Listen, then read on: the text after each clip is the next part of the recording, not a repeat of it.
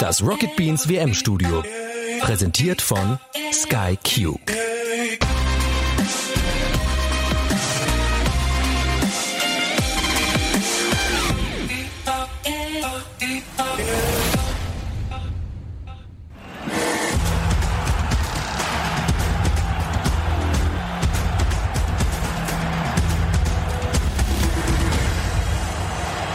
alle fit bleiben, dann ist das für mich eigentlich so der stärkste Kader, den ich so bewusst äh, wahrgenommen habe in meiner Zeit, dass du einen Marco Reus hast, dass du einen Gündogan hast, wenn die alle fit sind. Timo Werner. Die, ein Timo Werner, klar. Dieser Kader hat halt mit Toni Kroos einen Spieler, der dreimal Champions League gewonnen hat.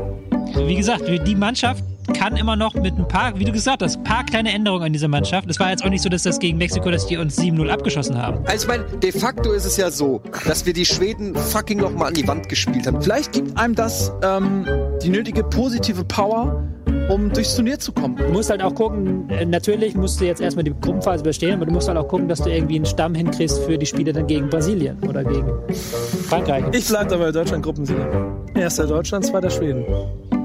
Erster Mexiko, zweiter Deutschland. Erster Mexiko, zweiter Deutschland. Geht auch erster Deutschland, zweiter Mexiko? Kompliziert, aber es ist möglich, ja. Dann sage ich nämlich das. Ja, herzlich willkommen zurück. Oh, ist alles okay? Ist alles okay? Oh, ist es alles okay? Ja, alles wieder gut. Oh, warte, ich habe für einen Moment gedacht, Ganz dass du ernsthafter verletzt, weil ich war die erste, die gerade ein bisschen. Ah! Oh, oh, oh, oh, oh, oh, oh, oh. Oh, Oh, ne, es geht wieder. warte, hier, du bist doch sehr reich. Du musst, du musst Dings Wasser drüber machen. So, erstmal möchte ich die Zuschauer begrüßen. Hallo und herzlich willkommen. Ich freue mich sehr, dass ihr wieder da seid zum WM-Studio. Hier, ja, ihr habt gerade gesehen, die Kompetenz ist hier zu Hause. Danke. Ähm, und wir reden natürlich, obwohl die deutsche Nationalmannschaft ausgeschieden ist, Spoiler, über die Weltmeisterschaft. Wir sind Fußballfans. Wir lassen uns nicht von Einzelschicksalen davon abhalten, den Fußball zu feiern. Es ist Zeit, dass sich was dreht. Ähm, und damit kommen wir, ups, gerade gedreht. Damit kommen wir jetzt äh, zu unserer ersten Analyse. Wir begrüßen übrigens Ralf, auch schön, dass du da bist. Ne? Freue mich sehr, dass du da bist. Und äh, wir wollen reden über das Deutschland gegen Südkorea-Spiel, über das deutsche Abschneiden im Allgemeinen und wie es euch so emotional dabei geht. Hm? Wie geht's dir denn? Mir geht's sehr gut. Ich habe den äh, ersten Schmerz gut verdaut. Und äh, auf. Und ähm, ich muss sagen, ich bin, ich habe andere, ich habe andere Mannschaften lieb gewonnen. Das ist ja immer das Schöne, wenn die eigene Mannschaft irgendwie ausscheidet und man den Fokus immer nur auf die eigene Mannschaft hat. Jetzt kann ich plötzlich andere Mannschaften besser genießen Mache ich das auch? Ich habe nächstes Jahr 18 Lieblingsvereine. in der Bundesliga. Ja. Ähm, nee, also wirklich Kroatien, Belgien, England sogar, Frankreich. Also ich kann jeder Mannschaft kann ich was abgewinnen und da ist nicht mehr dieser Konkurrenzdruck. Ähm, darüber hinaus ist es natürlich auch so, dass ich eh schon, haben wir ja auch schon drüber gesprochen, Schwierigkeiten hatte, so emotional in diese ähm, WM reinzufinden. Nicht nur du. Ja, Auch die Spieler. auch die Spieler. Und ähm, irgendwie fühlt es sich dann jetzt irgendwie auch so ein bisschen bestätigt an. Ein kurzes, kurzes Euphorie hoch nach dem knappen Sieg über Schweden, der uns alle so ein bisschen angesteckt hat. Zu Recht auch. Nach wie vor stehe ich zu den Aussagen, die wir nach dem Spiel gemacht haben. Ähm, also es war wirklich da dann, also das, das hat wirklich mich auch überrascht, der ja eher pessimistisch an die äh, Nationalmannschaft und auch äh, sowieso an Jogi Löw geht. Ähm, das hat mich echt überrascht, wie wir uns dann präsentiert haben nach diesem Last-Minute-Sieg gegen Schweden. Ich dachte wirklich, dass das ein bisschen, äh, ja, dass das ein bisschen Antrieb geht, gibt und ähm, der Knoten sozusagen ein bisschen geplatzt ist und dass wir uns dann nochmal so schwach präsentieren und so, ja, antriebslos, leblos, äh, unmotiviert, das muss ich sagen, hat mich wirklich überrascht. Ihr beide habt ja eigentlich kaum Emotionen. Wie geht's euch? Jetzt zuerst. Äh, ich, äh, knapp zusammengefasst, äh, für die Mannschaft tut's mir leid, für Hashtag die Mannschaft nicht. Finde ich schön. Finde mir gut. Burn. Er ist deep. Hm, Der ist deep. Ja, ist, ist angekommen. Du, Tobias? Ähm, ich bin traurig. Tatsächlich ein bisschen What? gewesen. Ja, nach dem, nach dem Ausscheiden war ich ein bisschen traurig. War der nicht auch traurig? Es ist Ja, schon ein paar der- Tage her vielleicht. Ich dachte, Aber ich hätte dir das Ja. zugetraut. doch, weil man hat ja schon viel mit der Mannschaft mitgemacht, so. Mit die Mannschaft mitgemacht. Und ähm, man kennt die Spieler ja auch. Man wünscht sich ja auch, dass, dass die weiterkommen. Aber dann hast du äh, das Spiel gesehen, was nicht ganz so grässlich war, wie es vielleicht jetzt gemacht wird. Also es war jetzt nicht so, wenn du etwas mehr Glück hast, wenn Hummels den Kopfball richtig trifft, wenn Gomez den Kopf richtig trifft. Gomez den Kopfball richtig trifft, dann hast du, dann gewinnst du das Spiel, wenn der Torwart nicht einen tollen Tag hat vom Gegner.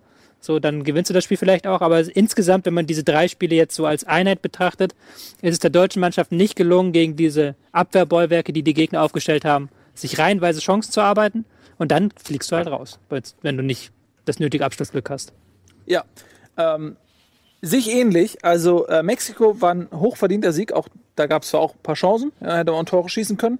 Ähm, aber am Ende des Tages hatte Mexiko einfach deutlich mehr Chancen und daher ist dieser Sieg in Ordnung. Schweden sich auch so. Da waren, äh, hatten wir auf jeden Fall viel mehr vom, äh, vom Spiel und müssten auch äh, früher in Führung gehen. Ähm, Chancen waren da. Und Südkorea bin ich auch voll bei dir. Ähm, da hat eigentlich nur eine Mannschaft Fußball gespielt. Gut, Südkorea war auch hin und wieder mal ein bisschen gefährlich mit, mit Heumin Son und so vorne drin. Aber auch da waren Chancen da. Und äh, da sind wir eigentlich direkt bei meinem Lieblingsthema. Ich wollte das eigentlich jetzt gar nicht so prominent direkt reindrücken, aber wenn du gerade mit dieser Analyse anfängst, dann direkt mal eine Frage an euch Experten so. Ähm, einige dieser Runden haben ja äh, vor der WM auch gesagt, gerade wenn du so einen Gegner hast, und das hat man auch bei der Euro gesehen, äh, wenn du einen Gegner hast, die so defensiv stehen, dann brauchst du ja auch jemanden. Was, was, was ist es jetzt schon wieder? Chat, wenn Gomez auf Tupac geschossen hätte, wäre dieser heute 47 Jahre alt. das ist gemein. ja. Ähm, brauchst du da vorne auch jemanden drin, der auch mal Kopfbälle ähm, verwerten kann, der als Anspielstation für Flanken ist? Wie oft hat man einen äh, Joshua Kimmich auf rechts außen gesehen, wie er verzweifelt nach einem Abnehmer im Strafraum gesucht hat? Es ist einfach keiner da. Ähm,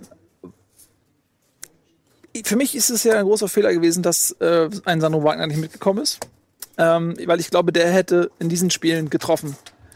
Ist und, schwierig, ne? Und dann gehst du in Führung und dann stehen die auch nicht mehr hinten drin und dann gewinnst du so ein Spiel vielleicht auch 3-0 oder 4-0. Also ich, du weißt ja jetzt, wie du ansprichst hier, du sprichst ja mich an. Ja. Ich stehe zu meinen Analysen, die ich vor der WM gemacht habe, mit Informationen, die ich hatte. Wo man einfach das Gefühl hat, okay, die deutsche Mannschaft will gar nicht auf Flanken spielen, die deutsche Mannschaft will kombinieren. Das die deutsche so ein Mannschaft bisschen wie Colin Powell, bevor sie in den Irak reingegangen sind gedacht haben, da sind Ja, Massenvernichtungswaffen. man muss auch dazu sagen, ich habe auch hier gesagt, dass ich Leroy Sané trotzdem mitnehmen würde, aber das ist was anderes. Ähm, aber dann, dass du ein links außen hast, dass es kein echt links außen System gibt. Und jetzt, wenn ich, wenn ich mir jetzt diese WM angucke, dann frage ich mich schon, was der Gedanke dahinter war. Weil sie ja dann doch genau das gemacht hatten, was sie eigentlich vorher nicht gemacht hatten. Also sie haben ja dann plötzlich angefangen, gegen Südkorea ganz viel über die Flügel zu spielen Ja. mit Flanken. Über gegen, einen Flügel, um genau zu sein. Ja. ja, gegen, gegen Schweden haben sie äh, plötzlich Timo Werner auf den Flügel gestellt, auch gegen Südkorea wieder. Ja, und der genau Und dann da ist gespielt hat, wo, wo hieß, Sané hat der, wo, keinen Raum. Genau, wo man siehst, Sané hat keinen Raum, wo wir ja noch diskutiert haben, okay, dann müsstest du umbauen, dass Hector ins Mittelfeld geht und Hector ist dann ins Mittelfeld gegangen.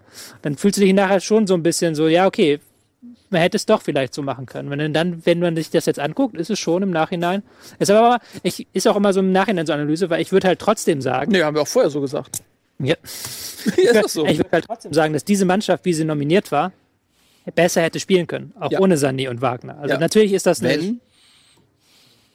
Wenn du nicht jeden Ball mit 3 km/h Richtung Außen spielst, wenn du nicht wirklich statisch vorne im Strafraum stehst, sondern auch mal ein bisschen Bewegung reinbekommst, wenn du halt da wirklich mit viel mehr Druck spielst in dem Spiel. Also es- für mich gibt es zwei Diskussionspunkte hier. Zum einen ist die Mannschaft, also der Kader, die Zusammensetzung, die dort war, die richtige.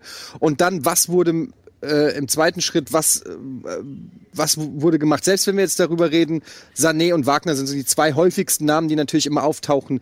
Ähm, ich weiß nicht, ob die beiden jetzt komplett alles geändert hätten. Das kann man jetzt auch nicht beantworten. Sa- Sandro Wagner hat auch schon Torchancen verballert. Er hätte auch die vielleicht hundertprozentigen reingemacht, weiß man nicht. Aber die, die große Frage ist ja, das, was wir dort als Spielermaterial aufgeboten haben, ist ja jetzt nicht komplett verkehrt im Sinne von, da- das sind neun Leute müssen. gewesen, die Weltmeister geworden sind, garniert mit äh, Leuten, die Confed Cup gewonnen haben. Also erstmal auf dem Papier würde ich sagen, da war genug Klasse vorhanden, als dass man jetzt nicht sagen kann, da wurden die komplett falschen Spieler mitgenommen. Da wurde schon das Beste, was Deutschland meiner Meinung nach hat. Zu da kann man im Einzelnen mal drüber äh, diskutieren. Der vielleicht weg und der dazu, aber im Großen und Ganzen war das ein Kader, wo jeder gesagt hat, naja, also ob man Mei- Weltmeister wird, weiß ich nicht. Da sind halt eben auch noch ein paar andere gute Vereine, aber das ist schon eine gute deutsche Mannschaft. So, also wenn man zu dem Ergebnis kommt, dann muss es ja an was anderem gelegen haben. Also deine erste Frage, die Kaderzusammenstellung, da bin ich bei dir. Das ist jetzt nicht so, dass da Holzfüße und Bratwürste mitgespielt haben. Ja. Es ist immer noch, es sind immer noch richtig, richtig gute Fußballer. Also ja, man kann dann diskutieren, vielleicht der oder ne, ein, zwei, drei Punkte, das ist auch vollkommen in Ordnung. Nur der Trainer hat halt seine oder das Trainerteam hat seine Vorstellung und dann ist das so. Es muss dann wohl an anderen Dingen gelegen haben. Und ähm, wenn man jetzt so ein bisschen in der Nachbetrachtung auch so die ein oder andere Aussage von, ich sag mal, den älteren Spielern, zum Beispiel Mats Hummels, hört ist, hat dann doch nicht alles so funktioniert, gerade im Mannschaftsgefüge, wie das für so ein Turnier einfach notwendig ist. Dazu kommt einfach diese Thematik, du bist der Weltmeister, du bist der gejagte Weltmeister und jetzt wird wahrscheinlich von euch wieder kommen, ja, aber das sind doch Profis. Aber die sind schon mal jetzt Weltmeister gewesen. Die Situation, das Gefühl, bei diesem Turnier zu spielen, ist eine andere als vor vier Jahren. Guck mal, die Engländer. Hatten die überhaupt schon WM-Einsatz? Ich, ich kann so maximal an zwei Händen abzählen, was der komplette Kader an WM-Einsätzen schon auf dem Kerbholz hat. Dementsprechend ist das für die alle eine, eine riesengroße Möglichkeit, eine große Chance. Und für die, für die, für die deutschen Spieler zum großen Teil ist es halt, ja, noch eine WM. Ich, ja. Ist nur ein, auch das ist nur ein, ein Mini-Mosaiksteinchen von einem großen Bild, weil diesen einen Grund, den, den gibt's halt Nee, nicht. was- Ich glaube, das ist ein Zusammenspiel von ganz vielen Dingen. Und wenn in der Motivation zwei Prozent fehlen Hm. und vielleicht in der Taktik ein Prozent und in der Umsetzung zwei Prozent, dann sind wir schon bei fünf. Und das ist bei so einer WM Was mir da auf, auf den Strich so ein bisschen geht, ich verstehe das, ich teile das auch, die Argumente. Kannst du als Gegenargument zu Sachen anführen, wie das Bayern gerade sechsmal Meister geworden ist und die Spieler müssen ja auch eigentlich theoretisch das sein. Klar, das ist etwas anderes, natürlich, wenn du dann zu einer WM fährst, aber ich denke mir einfach, dass eigentlich diese Klasse dieser Mannschaft hätte ja eigentlich auch groß genug sein müssen, hätte groß genug sein müssen, ja. groß genug, hätte groß aber genug sein müssen, um diese Argument- Gruppe zu knacken. Wir sind ja nicht gegen Brasilien Argument, oder so warum die Bayern sechsmal Meister geworden sind. Weil die Qualität tatsächlich so groß ist, jetzt im, im nationalen Vergleich, dass halt wirklich auch 90 Prozent reichen. Bei einer WM in so einem kurzen, in so einem kurzen Zeit, du hast ja nur drei Spiele, um dich quasi Ja. zu qualifizieren für, für, für die nächste Runde. Ja. Wenn es jetzt fünf oder sechs wären, glaube ich, dass man dann noch die, die Kurve bekommen hätte. Aber äh, Also lass uns doch mal so ein bisschen äh, die Gründe so ein bisschen aufzählen. Jetzt hast du gerade gesagt, äh, Mentalität. Na, mir ist ja auch ähm, schon in früheren Sendungen gesagt, was haben wir in Mentalität verloren? Mit einem äh, Philipp Lahm, mit einem Basti Schweinsteiger, mit einem Per Mertesacker. Ähm, an Erfahrung und Mentalität ist ja doch ein bisschen Adalas gewesen. Ähm, das war jetzt ja so ein bisschen auch das, was du gesagt hast. Ähm, die nächste Komponente wäre vielleicht auch eine taktische Flexibilität, da haben wir auch nach dem Mexiko-Spiel drüber geredet. Ähm, wenn man, ähm, lassen wir vielleicht auch an der Personalie Löw mal drüber sprechen, wenn man sich anschaut, immer Halbfinale, bei jeder Euro mindestens ähm, oder Finale und bei der WM auch. Ähm, er hat zu einer Zeit eben auch Spieler aus Vereinen gehabt, die ein Pep Guardiola trainiert hat oder einen Jürgen Klopp trainiert hat mit einem großen Bayern-Block oder einem großen Dortmund-Block. Jetzt sind diese beiden Spieler nicht mehr da. Ähm, die Bayern-Spieler sind ein bisschen satt. Ähm, ist es Jogi Löw nicht gelungen, ein neue, neues System zu finden, äh, mit der Zeit zu gehen, vielleicht auch mal Vorreiter zu sein und nicht immer wie am spanischen Modell sich äh, quasi daran dann ausrichten, sondern auch mal was eigenes entwickeln. Äh, ist, ist Jogi Löw so ein bisschen daran gescheitert und ähm, konkret für das Mexiko-Spiel, als man sich darauf vorbereitet hat, dass der Gegner wie beim Confed Cup spielt, nämlich früh presst, früh unter Druck setzt und dann hat der Gegner das einfach nicht gemacht, sondern er hat hinten reingestellt auf Konter gespielt und man hatte das Gefühl, niemand weiß, was jetzt zu tun ist. Während man in der Bundesliga das Gefühl hat, bei einem Christian Streich, bei einem Nagelsmann und so weiter, beim Tuchel, die würden dann einfach umstellen und was anderes machen. Wieso ist das nicht passiert? darüber haben wir ja dann auch bei der letzten Sendung schon gesprochen, bei der ich da war. Das war vor Die letzte Sendung. die vorletzte. Nee, die letzte. Nee, die, letzte- vorletzte war es, die oder? letzte Stimmt, war mit mit Nico. Nico. Stimmt, ja. ähm, eben diesen Plan B. Ich habe das Guardiola-Beispiel, dass er zum Teil bis zu vier Matchpläne seinen Spielern mitgibt. Ist jetzt, ob es jetzt vier sein müssen, darüber kann man jetzt äh, sicherlich trefflich streiten, aber Alternativen mitgeben. Und du erkennst ja relativ schnell, das hat ja auch, auch da wieder Mats Hummels dann auch äh, ähm, moniert, du erkennst ja relativ schnell, dass der Gegner vielleicht irgendwas anders macht, als er erwartet Aber wird. kann Löw- kann Löw das nicht, passiert oder was ja ist es? Das, das, das ist vollkommen normal. Aber bei, was hätte, aber was wäre es denn das gewesen? Was wäre denn der alternative Matchplan gegen Ja. Südkorea gewesen? Sich hinten reinstellen und die Nee, Koreaner das kommen nicht. lassen oder das was? nicht, aber du kannst ja das System umbauen. Du kannst ja sagen, okay, wir haben jetzt beim Comfort Cup mit Dreierkette gespielt, wieso machen wir das nicht hier? Wir haben auch noch andere Möglichkeiten, das Sturmzentrum zu besetzen. Irgendwann hat ja dann plötzlich Goretzka als quasi Stürmer gespielt. Eine Zeit lang. Weil der halt von rechts immer reingegangen ist, da war Kimmich dann rechts. Wo du dann auch denkst, das ist doch nicht das Wahre, dass Goretzka da als Stürmer spielt, der in seinem Leben vielleicht ein Kopfballtor gemacht hat. Um da nicht nahe zu treten. Oder ihm zu nahe zu treten. Und das stimmt halt. Das sind so Dinge, äh, ganz kurz nur Ja. aus, aus meiner eigenen Sicht als Innenverteidiger. Erinnere dich an das Spiel gegen Mexiko. Ich weiß, es ist spannend, aber ist eh entschieden. Ähm, da wirst du verrückt als Innenverteidiger, wenn du einen Spielaufbau machst, das Spiel nach vorne trägst oder der Ball da nach vorne getragen wird. Und jedes Mal rennen drei, vier gegnerische Spieler auf dich zu, unbedrängt und kein Mittelfeldspieler, der, der das abfedert. Da wirst du wahnsinnig und fragst deine Mitspieler dann irgendwann, sag mal, Rückwärtsbewegung, Absicherung, Rückraum decken und so. Und da sind halt auch dann so ganz viele Kleinigkeiten einfach schiefgelaufen. So im ersten Spiel spielst du mit Kedira und Kroos auf der Doppelsechs. Kedira geht immer nach vorne, Kroos geht nach links, riesiger Raum, wie du gesagt hast, ständig laufen drei Leute auf Hummels und Boateng zu. Im zweiten Spiel machst du dann mit Rudi und das funktioniert so, dass du da einen Sechser hast, der das absichert. Und dann im dritten Spiel spielst du wieder mit Kroos und Kedira, nur dass Kroos, äh, Kedira diesmal tief bleibt und dem Spiel gar nichts mehr anbieten kann, weil seine Läufe nach vorne, die eigentlich seine Stärke sind, gar nicht mehr im Spiel sind.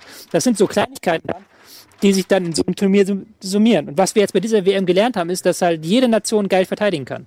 Das Also, mein, das dass jede vorhin, Nation ja. kann das. Jede Nation kann das. Und da musst du halt auch wirklich, wirklich geil angreifen können und nicht halt so halbgare Dinge machen. Und da war halt viel aus taktischer Sicht einfach wirklich halbgares dabei. Mit Werner auf links außen, geile Idee, hat gegen Schweden funktioniert, aber es ist ja auch, Werner ist kein links außen. Aber was wäre denn jetzt, okay, jetzt, jetzt mal bei alle Analyse äh, beiseite, jetzt mal konstruktiv in die Zukunft gedacht. Angenommen, Löw macht's weiter oder ist auch egal, ob Löw oder jemand anders.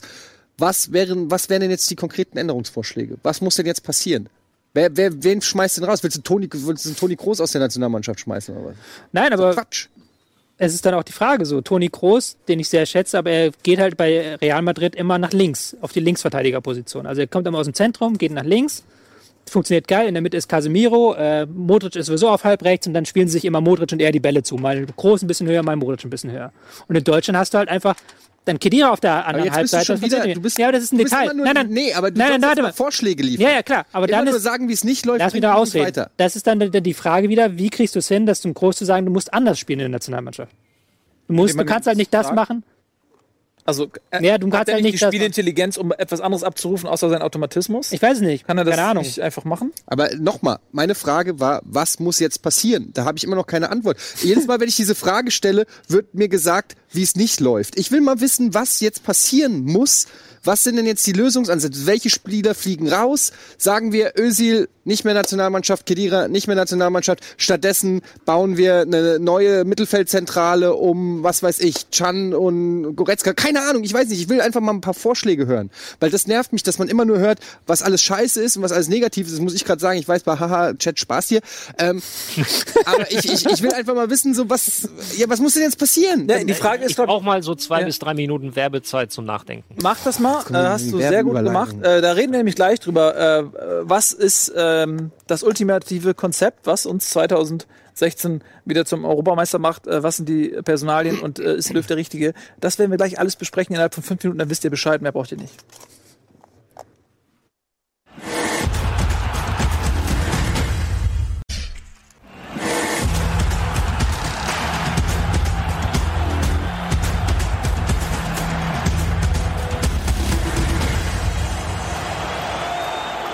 Aus vielleicht. Herzlich willkommen zurück.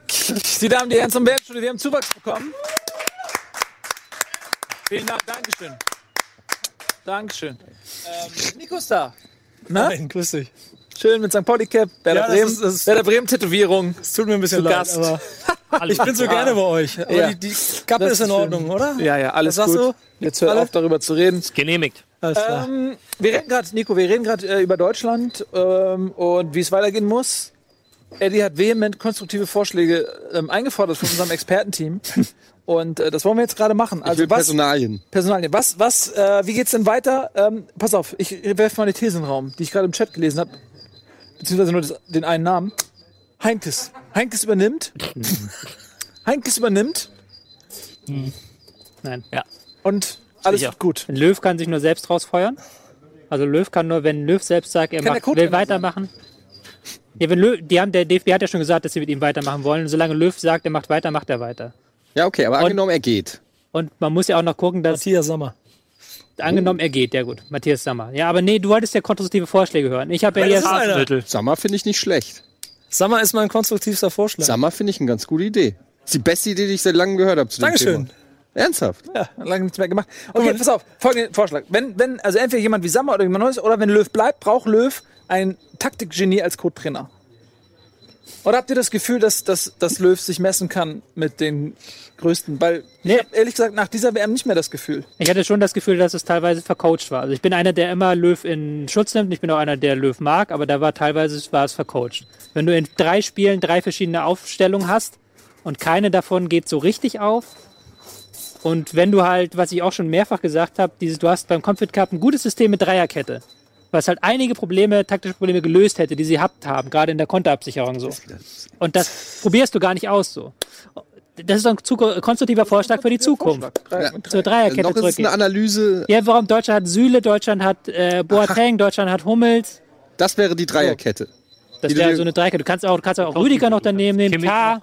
Kimmich kann auch, auch spielen. Da hast, du hast halt da wirklich einen Überschuss. Und du hast ein Unter, du hast ein Unterangebot an guten, international starken Außenverteidigern.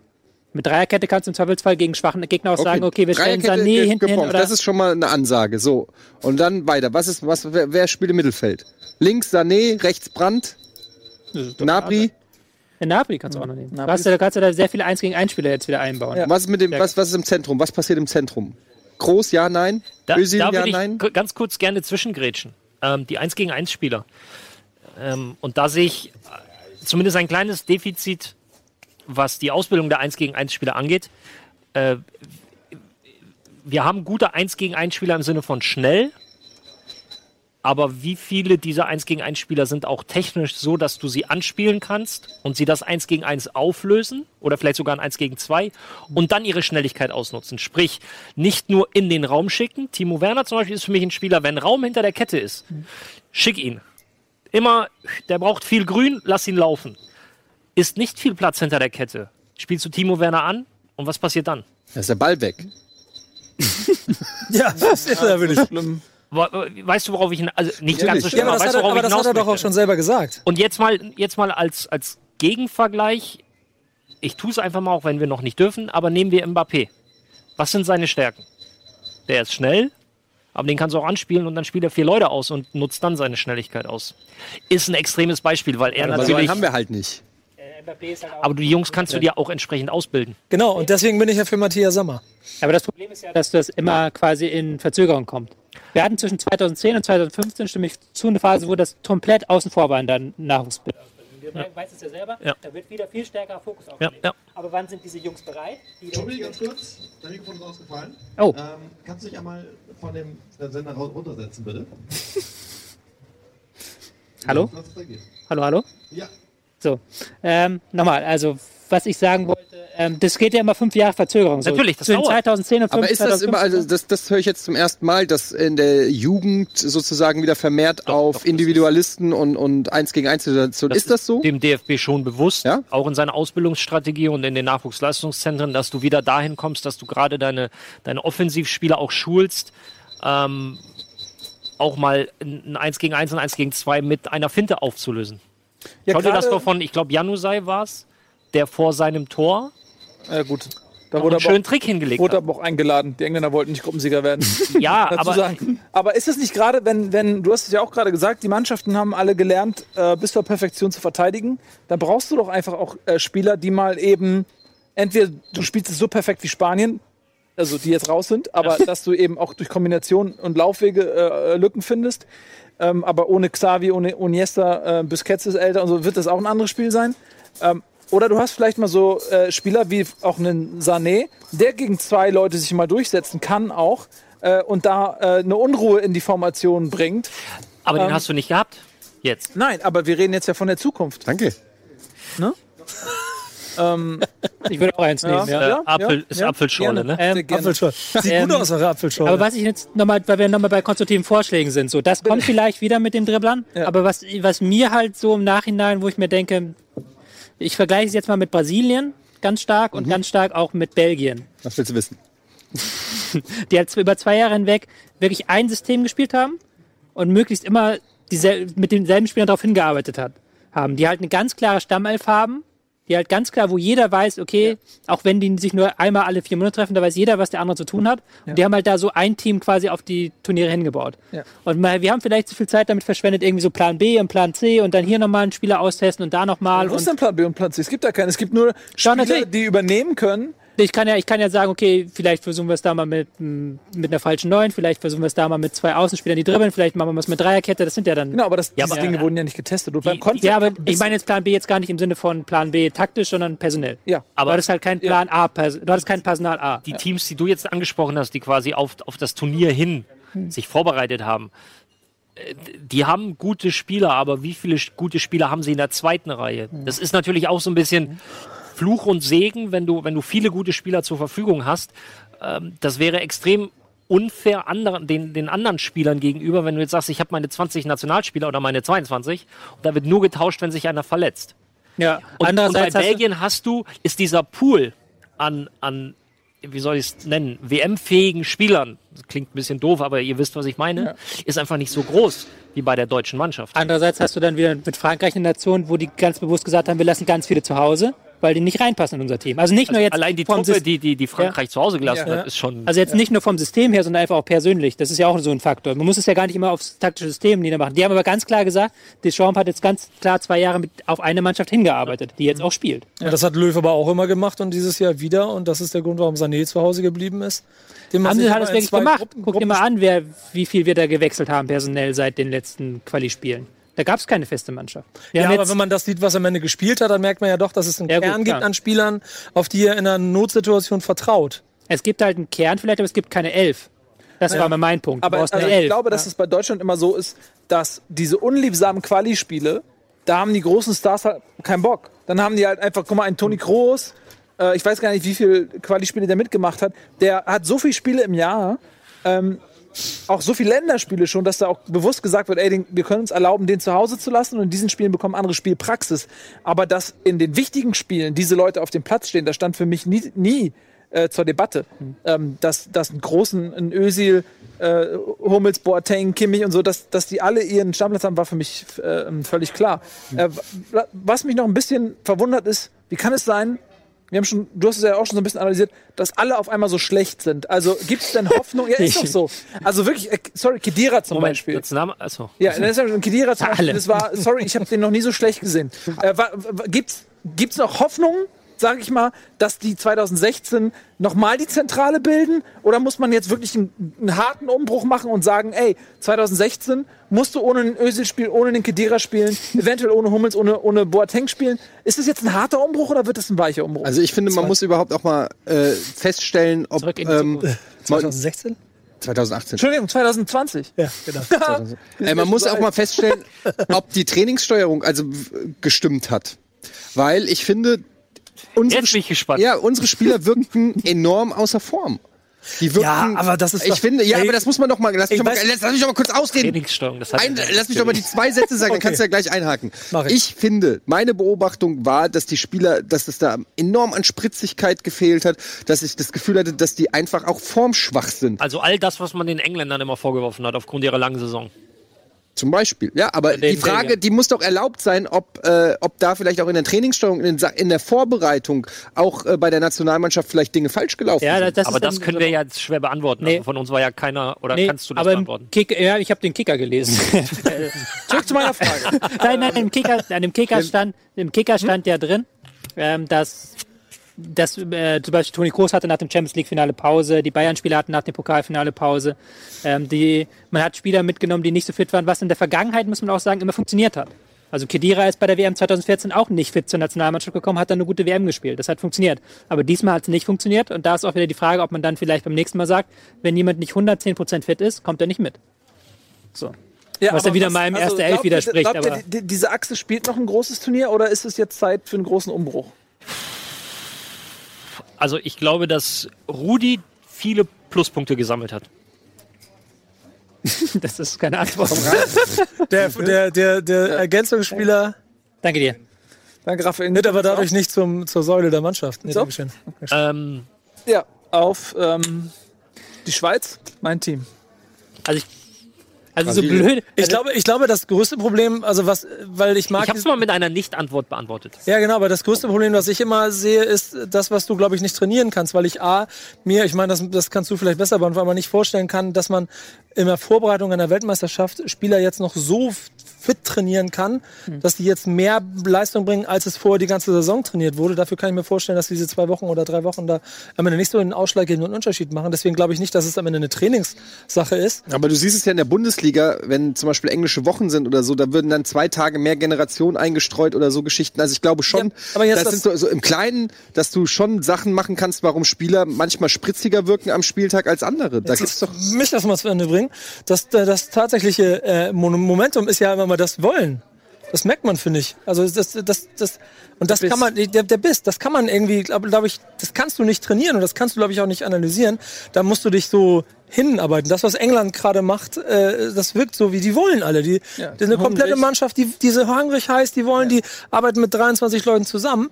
Und bei der deutschen Nationalmannschaft hatte man das Gefühl, dass sie irgendwie wollen, aber nicht können. Ja, ich glaube auch, dass, dass es so ein bisschen ist, die Reise ist, äh, die, die Geschichte ist auserzählt. So. Ähm, äh, so der zweite Teil ähm, ist nicht mehr so gut wie der erste, also weil das ist nicht auf eine Trilogie ausgelegt, Ja. so diese Geschichte, sondern äh, die Geschichte ist, ey, äh, Halbfinale ähm, äh, 2006, 2008 Finale, 2010 Halbfinale, irgendwie 2012 Halbfinale, 2014 holen sie endlich den Titel.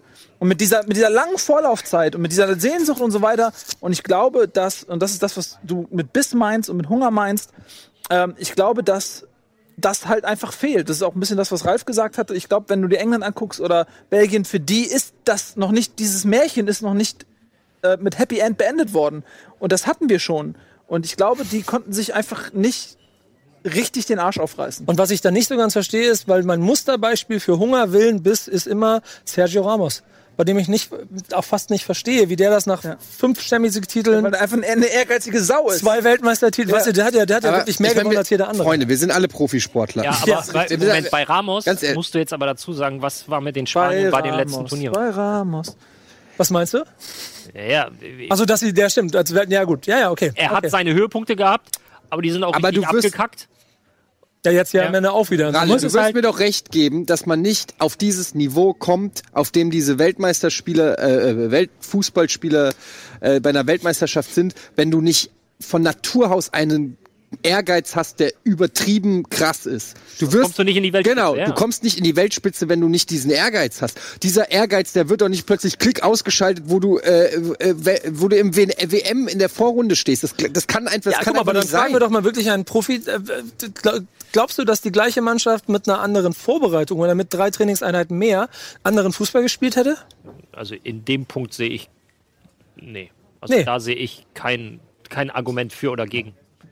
Absolut. kann mir nicht vorstellen, dass die kaputt trainiert worden sind. Das, das, das sind für mich äh, tatsächlich eher Dinge, die hier oben stattfinden. Genau, das meine ich. Also es, es hat ihnen nicht die, die, die, die, die physische Kondition gefehlt, Und das wird ja, ich meine, sondern wenn. eher die mentale. Aber, aber wie, wie, wie, das, wie kriegst du denn, da muss man ja mal fragen, wie wird man denn mental fit Pass auf, wenn wir, für so die, eine WM? wenn wir jetzt diese Antwort haben mit dem allgemeingültigen Rezept, dann bitten wir Tobi ein Buch zu schreiben und bieten das oder ein, ein Skript und bieten das dem einen oder anderen Verein und Verband an und werden so unfassbar reich, dass wir den ganzen Bums hier kaufen und Rocket äh, inklusive, aber ist das, meinst du, das Und ist, nur inklusive, nein, mit ist das Bums so ein gut gehütetes, gehütetes. Geheimnis oder was? Das weiß ich nicht. Es ist halt, nee, du kannst, es gibt keine Formel dafür. Es gibt keine Formel dafür. Das ist. Wir, wir brechen das nochmal komplett runter. Du hast bei so einer WM hast du 24, 23, 24 Spielcharaktere, Menschen, Charaktere, die haben alle über das Jahr äh, komplett unterschiedliche Dinge erlebt. Die einen sind komplett abgekackt in der Champions League, die anderen hat, der andere hat das Finale äh, gewonnen, dann hast du äh, hier Pokalsieg, nee, Frankfurt hat keinen Deutschen gehabt, nee, haben sie nicht. Aber genau das ist der entscheidende Und die Punkt. musst du dann, dann, dann hast du welche dabei, die sind das erste Mal dabei, dann hast du welche dabei, die machen ihre dritte oder ihre vierte WM und die einen waren schon Weltmeister und die anderen haben noch gar nichts. Und jetzt hast du ein riesen Gemenge und musst gucken, dass du die alle in die gleiche Richtung kriegst. Und zwar, weil wir eben auf diesem absoluten Weltniveau sind, reicht es nicht, ja, da so grob in die Richtung, sondern du musst so, so dahin. Ja. Das muss wirklich Mini-Rädchen zu Mini-Rädchen. Das ist keine Swatch, das ist eine Rolex. Aber dann Da- ist das ja da eine Qualitäts, das ist, das ist ja dann quasi Mentalität. Also wenn es ein FIFA-Spieler wäre, der hätte dann einen Balken bei Ehrgeiz und Mentalität und dann wären die Deutschen hätten da alle nur so 60. Da, da, da müsst ihr nur einhaken, weil das ist, ist schon super komplex, das ganze Thema. Also das merken wir hier selber. Und das, wir, wir, man darf es halt auch nicht zu verall- verallgemeinern. Nur wenn die Leute jetzt ein bisschen mehr gewollt hätten, wäre es trotzdem nicht besser geklappt, wenn das taktische System scheiße ist. Wenn das taktische System Ja, besser das hat gewesen wäre, hätte es immer noch nicht geklappt. Aber das hat, Qualität nicht. Südkorea hatte nicht mit dem taktischen System zu tun, Doch, sondern klar, mit, natürlich, nein, mit klar, Mats auch mit- Hummels, der einfach das Ding reinköpft und dann ist Ja, gut, Ja, klar, das das, hast du immer. Aber Das- du kannst und immer jetzt. Nein, kommt das wieder mein Lieblingssatz. Am ganzen Ende des. Tages sind es doch wie so häufig diese ganz kleinen Rädchen. Und dann Ja. ist es auch der Faktor Glück. Der Ja, gehört klar, auch, natürlich. das ist auch ein Rädchen Glück. Bei der WM 2014 fünf Tore nach Standards, glaube ich. Fünf, ich glaube, bis zum Finale waren es fünf nach Das war Ecken. eine Menge, ja. Ja. So, dann war das halt ein, ein, ein etwas größeres Rädchen. In de, in, jetzt, jetzt hat's Mats Hummels aus sechs Metern. Wenn du dem das Ding zehnmal auf die Birne flankst, Ja. köpft er den sechsmal rein. Ja. So, und, und äh, ähm, Gomez sieben, achtmal. Genau. Ja, klar, das ist, In dem Spiel haben beide Eben. halt. Aber das kommt ja mir eigentlich noch mehr zugute. So, du kannst es halt nicht vorher planen. Du weißt halt im Nachhinein vieles besser. Aber ich glaube halt immer noch, und das habe ich jetzt schon mehrfach betont, dass du einiges hättest besser machen können. Ist ja klar, wenn du in der Vorrunde ausfliegst gegen Südkorea, Ja, kannst du dich auch nicht hinsetzen. aber- ja, war Pech, machen wir jetzt weiter wie immer. Das mag ich aber an, an dem DFB oder an den Leuten, die da mittlerweile arbeiten, also offensichtlich so aus der Entfernung betrachtet, ganz gerne, dass im Vergleich zu vielleicht noch in den 90ern oder so, ich jetzt das Gefühl habe, wenn Fehler passiert, die auch ziemlich knallhart in dieser Analyse sind. Ähm, zumindest ist das meine Hoffnung, dass es die feste, also ihr guckt beide so, aber ich habe die feste Hoffnung, dass das nicht noch, noch mal passiert, dass 2020 mal eine andere Mannschaft sehen Ja, aber wird. spannend, spannend, wie du es formulierst. Ich habe die feste Hoffnung, nicht die feste Überzeugung. Ja, doch, eigentlich schon die feste Überzeugung. Die hatte ich bis dem Moment, wo ihr beide die Augen so verdreht habt, als ich angefangen habe zu reden. Ja, Weil ich glaube nämlich schon, dass die ja auch, also ich meine, genau wie man irgendwann 2004 nach dem letzten Debakel angefangen hat, den Fußball verändern zu wollen und dann jetzt zehn Jahre lang daran gearbeitet hat, ihn zu verändern, bis man zum Ziel gekommen Vor allem ist. ist man 2004, entschuldige, dass ich dich unterbreche, Ja, aber gerne. 2004 ist man ja richtig strukturell geworden. Ja. Man hat nicht gesagt, wir spielen jetzt irgendwie Dreierkette oder spielen zweiten Stürmer, sondern man ist in die grundsätzliche Ausbildungsstruktur des DFB gegangen. Also wirklich bis runter, mehr einmal eins kannst du fast nicht, fast, fast nicht umkrempeln. So weit müssen wir, glaube ich, nicht gehen.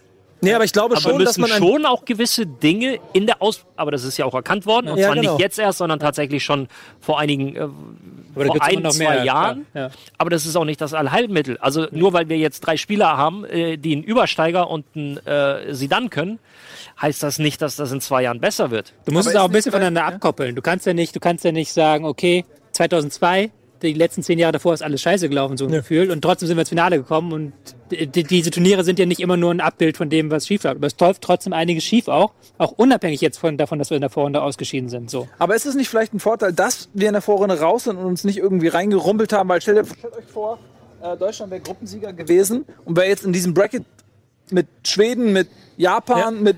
Ne? aber- ihr wisst, was ich meine. Und, und hätte sich du wärst irgendwie mit drei, Elf, mit drei Elfmetern wärst du im Finale da irgendwie gewesen. durchgerumpelt und wäre dann am Ende wieder im Halbfinale oder im Finale Aber weil- äh, gescheitert, dann wäre vielleicht dieser ähm, dieses Momentum des Umbruchs trotz der offensichtlichen Defizite gar nicht ähm, gekommen. Ken- Kennt ihr die, aber kennt ihr die Szene von ähm, Kill Bill? Kill Bill Teil 2? Habe ich schon mal gehört. Hast du von dem Film gehört, wo dann ähm, Hannah, Hannah Driver, die Darstellerin, zu Michael Madsen sagt so, weil Michael Madsen hat ja dann die Braut getötet und er sagt dann, dass jemand so vertakelt ist, abgefuckt ist, wie du sie tötest, dass du bist es nicht wert, ich hätte sie am liebsten getötet. Und so muss sich doch Brasilien jetzt so ein bisschen fühlen. Dass sie um ihre verdiente Rache gekommen sind, so, weil ich Brasilien, auch Brasilien hätte uns nämlich auseinandergenommen. Daryl auseinandergenommen. Äh, Daryl Hannah. Ich glaube auch, dass das, also Deutschland wäre sehr gewarnt gewesen natürlich. Ja, aber- aber Ja. ich glaube dennoch, Die wären so auf 180 gewesen, die Bra Brasilianer. Und die sind auch Insofern ist das alles richtig gelaufen. Ja, also In mehrfacher Hinsicht. das hätte uns viel genommen dann, wenn wir mit einer Klatsche gegen Brasilien, weil die hätten auch vor allen Dingen bei einem 4-0 nicht aufgehört. Nee, genau. Aufgefressen. ähm, Aber, deshalb bin ich ja, nach wie vor, um das aufzunehmen, was ihr gerade gesagt habt, für Matthias Sammer als neuen Bundestrainer. Weil ich glaube, dass das dann auch so noch. aber meinst du, er hat da Bock drauf? Also, ja. Das Ding ist, was man hinter vorgehaltener Hand immer wieder hört, dass es, dass es bei Jürgen Klopp ja diese Karriereplanung angeblich gibt. Äh, sieben Jahre Dortmund, sieben Jahre, äh, sieben Jahre Mainz, sieben Jahre Dortmund, sieben Jahre Liverpool und dann DFB. Und das wäre 2022. Ja. So, deswegen weiß ich nicht, ob man.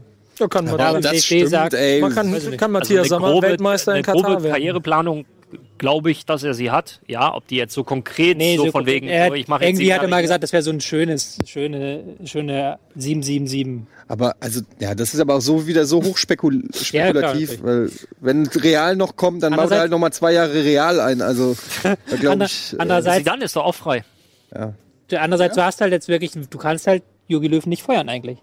Weil Nee, das kostet, er ja nicht. das Das das ja kostet auch, das kostet Geld. Aber ich weiß auch ehrlich gesagt nicht, ob es der, überhaupt der richtige Ansatz wäre, ihn. Also ich bin mir nicht mal so sicher, weil jeder ruft ja danach so, und es wird ja überall schon der Nachfolger gesucht. Muss man wirklich den Nachfolger suchen? Nein, ich glaube nicht, dass du, dass du ihn suchen musst, äh, zumal ich erst im Oktober meine A-Lizenz habe. Aber das Problem ist, selbst dann dürfte ich noch nicht. Ähm, Aber du würdest. lass mich doch erstmal klein Ah, anfangen. Ralf bringt sich selber hier ins Gespräch. Dann müssen sie dich erstmal vertraglich hier rauskaufen. Und Das da kommen teuer, wir ne? zu der Hoffnung, da kommen wir zu der Hoffnung, die du eben angesprochen hast, dass man sich hinsetzt und sagt, okay, pass auf, wir haben das jetzt so gemacht, es hat nicht funktioniert. Wir haben ein ziemlich hartes Brett vor, vor, die, vor die Kauleiste bekommen. Jetzt müssen wir mal vielleicht ein Vorreiter werden, vielleicht mal etwas machen, was uns nicht so liegt, nämlich mal eine Veränderung. Weil das ist ja schon immer auf der einen Seite positiv, auf der anderen Seite in solchen Fällen wird das auch negativ ausgelegt. Eine gewisse Konstante war ja immer zu erkennen. Du wusstest bei dem, nicht nur, ich, ich, ich sage jetzt komplettes Trainerteam, weil das ist ja nicht Jogi Löw alleine. Ähm, du wusstest bei dem Trainerteam immer oder in, in groben Zügen, was dich erwartet. Da waren ja selten Überraschungen. Wir haben ja zum Teil Witze gemacht, ne, jetzt spielen wir uns 70. Minute kommt Draxler und äh, so Genau. Business as usual. Ja. Und jetzt diesen Turn zu finden, das ist auch eine Frage von Qualität. Zu sagen, okay, pass auf, ich habe das jetzt hier, ich mache das seit ein paar Jahren, ich war auch erfolgreich, aber um jetzt das zu bestätigen oder wieder den Erfolg zu haben, muss ich von meinem Weg abkommen. Ja, und Ohne meine Grundprinzipien, das erwartet ja keiner. Aber Anpassung. Ja, und da bin ich, bin ich tatsächlich ein bisschen, ähm, habe ich meine Zweifel, ob Löw das kann. Weil nochmal, äh, ich bin der Meinung, Löw spielt im Prinzip seit 2006 irgendwie 4-2-3-1. So, das ist das System. Es gibt Ausnahmen, wo er mal punktuell äh, Fünferkette spielt, damals gegen Italien. Ähm, 2016 im Viertelfinale hat er Fünferkette gespielt, so um äh, mal auf äh, Italiens Doppelspitze zu reagieren und so weiter. Habe ich gesehen, danke. Ähm, und er müsste jetzt eine neue Spielidee irgendwie entwickeln und er müsste mal Vorreiter sein und innovativ sein. Und äh, das war bislang in meinen Augen nicht seine Arbeit, sondern diese Arbeit hat ein Guardiola gemacht oder ein Klopp gemacht oder so weiter. Und äh, ich weiß nicht, ob Löw ähm, der richtige Mann ist. Und deswegen, ich würde gern irgendeinen irgend so einen Nagelsmann oder so äh, neben ihm sehen, dass er mit, weil, weil, weil Löw hat eine unglaubliche Erfahrung. Er hat so viele Turniere gespielt und es kommt, glaube ich, bei so einem großen Turnier auf viele Dinge an. Und da hat er einen unglaublichen Wissensschatz angesammelt, ja. Ähm, auf der anderen Seite glaube ich, dass er äh, äh, taktisch ähm, nicht so brillant ist, wie er hier und da in der Vergangenheit gemacht wurde. Ich glaube, das ist, das ist nicht Können wir seine uns große darauf einigen, dass Hansi Flick fehlt? Ja. Ja. Darf ich da eins dazu sagen? Ich bin ja, ich lasse mir auch meine, äh, meine Liebe für Joachim Löw jetzt nicht durch dieses Turnier kaputt machen. Er hat viel gemacht für den deutschen Fußball. Ja, aber wenn du deutscher Nationaltrainer, gewisse wenn du deutscher Nationaltrainer bist und die deutsche Nationalmannschaft ist noch nie in der Vorrunde bei einer WM rausgeflogen. Noch nie. Egal, ob da, ob wir in den 90ern oder Anfang der 2000er oder in den 70ern mit irgendwelchen Gurken, Gurkentruppen da zustande gekommen sind. Du kannst eigentlich nicht Bundestrainer bleiben. So. Das sage ich als Autor von Fußballgeschichtsbüchern. Du kannst nicht Fußball deutscher Nationaltrainer bleiben, wenn du in der Vorrunde rausfliegst. Vor allem auch nicht mit so einer Mannschaft. Und auch nicht mit so einer Mannschaft. Ja. Sorry. Diese Aussage sollten wir stehen lassen. Die, muss, Punkt. die, die wirkt. Weil so eine Punkt, die so, stimmt so viel Punkt. Qualität Punkt. gab, hatte noch Punkt. nicht so oft ein Bundestrainer zur Verfügung. Punkt. Sagen, sagen wir es mal so. Aber wer soll's machen? Äh, das beantworten wir gleich. Ähm, wir fragen mal den Chat. Schreibt uns gerne in den Chat, äh, wer soll es machen? Wer wird neuer Bundestrainer? Äh, wir filtern alles, wo Tobi Escher und Ralf Gunnisch drin vorkommt. Äh, spart euch das. Äh, ernst gemeinte Vorschläge bitte. Äh, wir sehen uns gleich nach der Werbung. Horst Seehofer wird frei. Sehr gute Idee.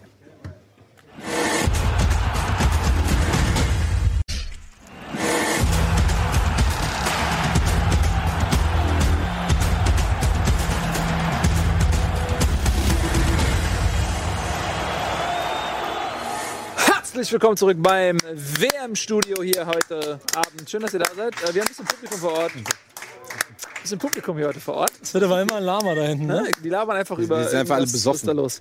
Ja, äh, wir haben euch gerade gefragt, schreibt doch mal im Chat, was sind so eure Vorschläge. Ist natürlich auch viel Quatsch dabei gewesen. Der eine oder andere hat ein bisschen Hasenhüttel geschrieben. Streich habe ich mal gelesen. Gina Wild Ähm, finde ich gut. Ja, das ist also sehr viel Quatsch gewesen, also hauptsächlich Quatsch, um ehrlich zu sein. Ähm, wollen wir das Thema Deutschland so langsam noch zum Abschluss bringen? Weil es gibt ja noch eine andere große Nation, die sich bereits verabschiedet hat. Unter anderem, es gibt sogar mehr als eine. Da kann man bei Spanien, kann man ja eigentlich dieselbe Analyse nehmen, copy-pasten und jetzt normal machen, oder? Mit dem Unterschied, Ja, dass Spanien natürlich eine Episode hatte, dass der Nationaltrainer schon vor dem Turnier gegangen ist. Gut, okay. Genau, mit, mit dem Hinweis, dass sie irgendwie das Ganze auch schon vor vier Jahren hätten ändern ändern können. Ja, gut. Aber Europameister, Weltmeister, Europameister, Hast auch erstmal das, ist genug schon, gemacht. das ist schon mehr als historisch. Also ja. ich glaube, diese Dimension ist tatsächlich auch das, was Real Madrid jetzt geschafft hat. Ähm, äh, klar sagt man jetzt, wow, das ist stark, das ist gut, aber wenn du dann in 20 Jahren zurückdenkst und siehst einfach, wie prägend diese Phase für den internationalen Fußball war, und ich spreche jetzt speziell von der spanischen Nationalmannschaft, ähm, ist das schon was überragend Besonderes. Ja. Deswegen das Ding, vielleicht hätten sie schon vor zwei oder vor vier Jahren damit anfangen können. Spätestens jetzt werden sie ja durch die Rücktritte des einen oder anderen dazu gezwungen. Ja, jetzt ist ja tatsächlich das, das äh, magische Mittelfeld, sage ich mal, komplett dann raus. Xavi war der Erste. Ähm, äh, Iniesta ist jetzt auch weg und Busquets, weiß ich nicht, der ist auch schon jenseits der 30, ne? Ähm, weiß ich nicht, ob der, ob der 2020 nochmal noch mal antritt. So oder so ist diese Tiki-Taka-Zeit äh, so ein bisschen beendet. Kann Spanien so weitermachen in diesem Stil oder müssen die sich neu erfinden, weil das Spielmaterial ein anderes ist? Busquets ist genau 30. Das war ja schon in fast, zwei Wochen. Das, das Spiel an sich gegen Russland war ja fast schon so ein bisschen eine Karikatur des spanischen Stils. Taus- über 1100 Über Pässe, 1100 Rekord Pässe, in der WM-Geschichte. Wo sie halt wirklich immer links, rechts, aber kein einziges Mal so diesen, diesen penetranten Pass in die Spitze rein, sondern immer wirklich nur außen lang. Und da siehst du halt auch, dass, dass es verdammt schwierig ist, ein Ballbesitzspiel wirklich gut zu timen. Weil wenn du Ballbesitz und Ballbesitz willen, ist ja auch nicht, ist ja scheiße so, sondern halt wirklich, du musst halt wirklich Mittel und Wege finden, Laufwege abstimmen. Einer zieht den Verteidiger raus, der andere besetzt den Raum. Ein Spieler, ein kopfballstarker Spieler vielleicht vorne drin, der dann auch mal eine Flanke äh, rein machen kann. Ich glaube, da brauchst du halt viel, viel mehr Ansätze. Und jetzt komme ich auf meinen eigentlichen Punkt. Wenn du in der Nationalmannschaft nur so wenig Zeit hast, ist es verdammt schwer, diese Ansätze ähm, zusammenzufügen. Und wenn du dann auch noch den Trainer, der halt einen halbwegs guten Ansatz vor der WM hatte, das zu schaffen, wenn du den zwei Tage vor der WM feuerst, nur weil er irgendwie, ne, was heißt nur weil er, sondern weil er bei Real Madrid unterschrieben hat, dann hast du natürlich, dann kommt sowas dabei heraus. Also das Spiel war für mich so ein Rückfall in das es ist fast schon negativ besetzt mittlerweile der Begriff, aber in das Tiki-Taka-Spiel von vor sechs, sechs Jahren. Ähm, ich habe schon das Gefühl, dass man es in Spanien, im Speziellen auch Pep Guardiola, angepasst hat in den letzten zwei Jahren, drei Jahren.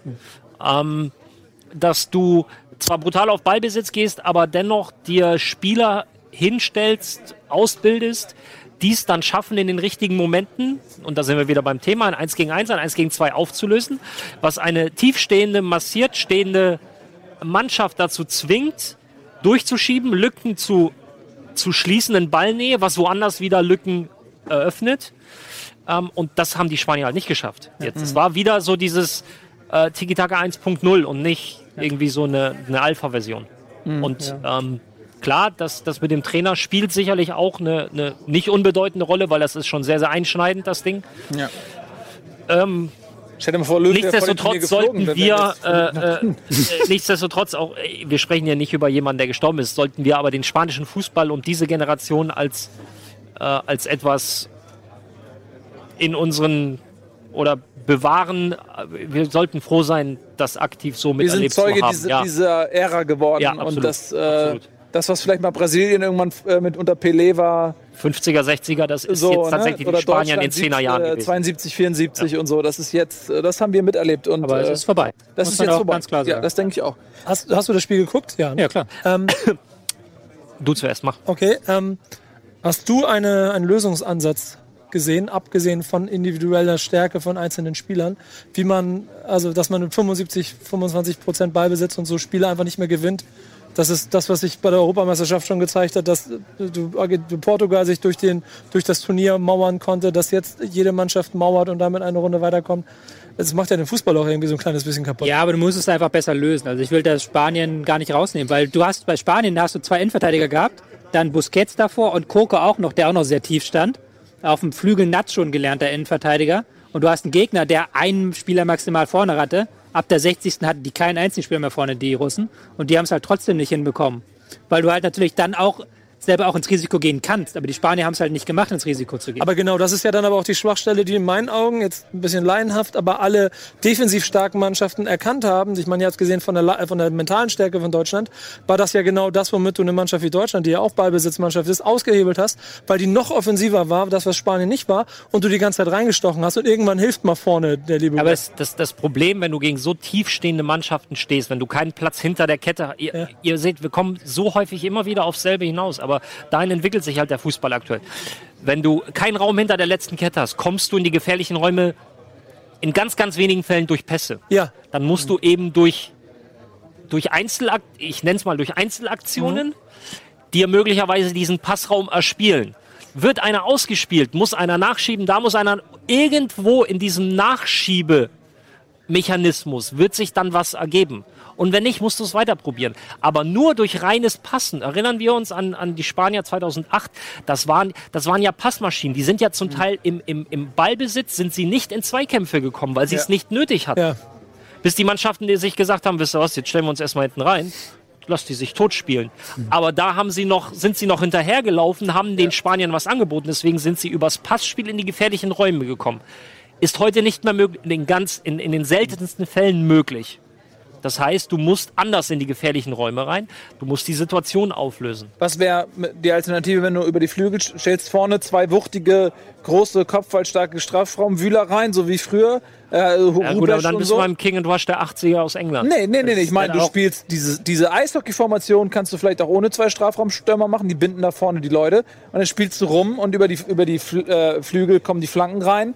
Und wenn du da zwei so Kolosse drin hast, dann geht auch mal einer rein. Finde ich Ja, aber die Flanke ist doch auch wieder eine Auflösung des 1 gegen 1. Ja, das du musst ja. das Ja, ja erstmal ja, das du musst ja erstmal am Gegenspieler vorbeikommen, damit du flankst. Auf Kimmich, äh, an, äh, bei Kimmich an dem, am Flügel gewesen oder wie oft wurde Kimmich überlaufen, was ich von Goretzka oder whatever und war in einer Position, wo er flanken konnte, nur in der Mitte war niemand. Und wenn du eh wie beim Eishockey im Powerplay oder wie beim Handball im Ballbesitz so um den Strafraum rumstehst, äh, warum dann nicht zwei Vollstrecker? Ich weiß, was ich gemacht hätte. Ich hätte Erik Meyer und Sandro Wagner in den Strafraum gestellt und dann hätte ich angekettet an Pfosten. Ist Erik Meyer überhaupt Deutsch? Entschuldigung, Alex Meyer.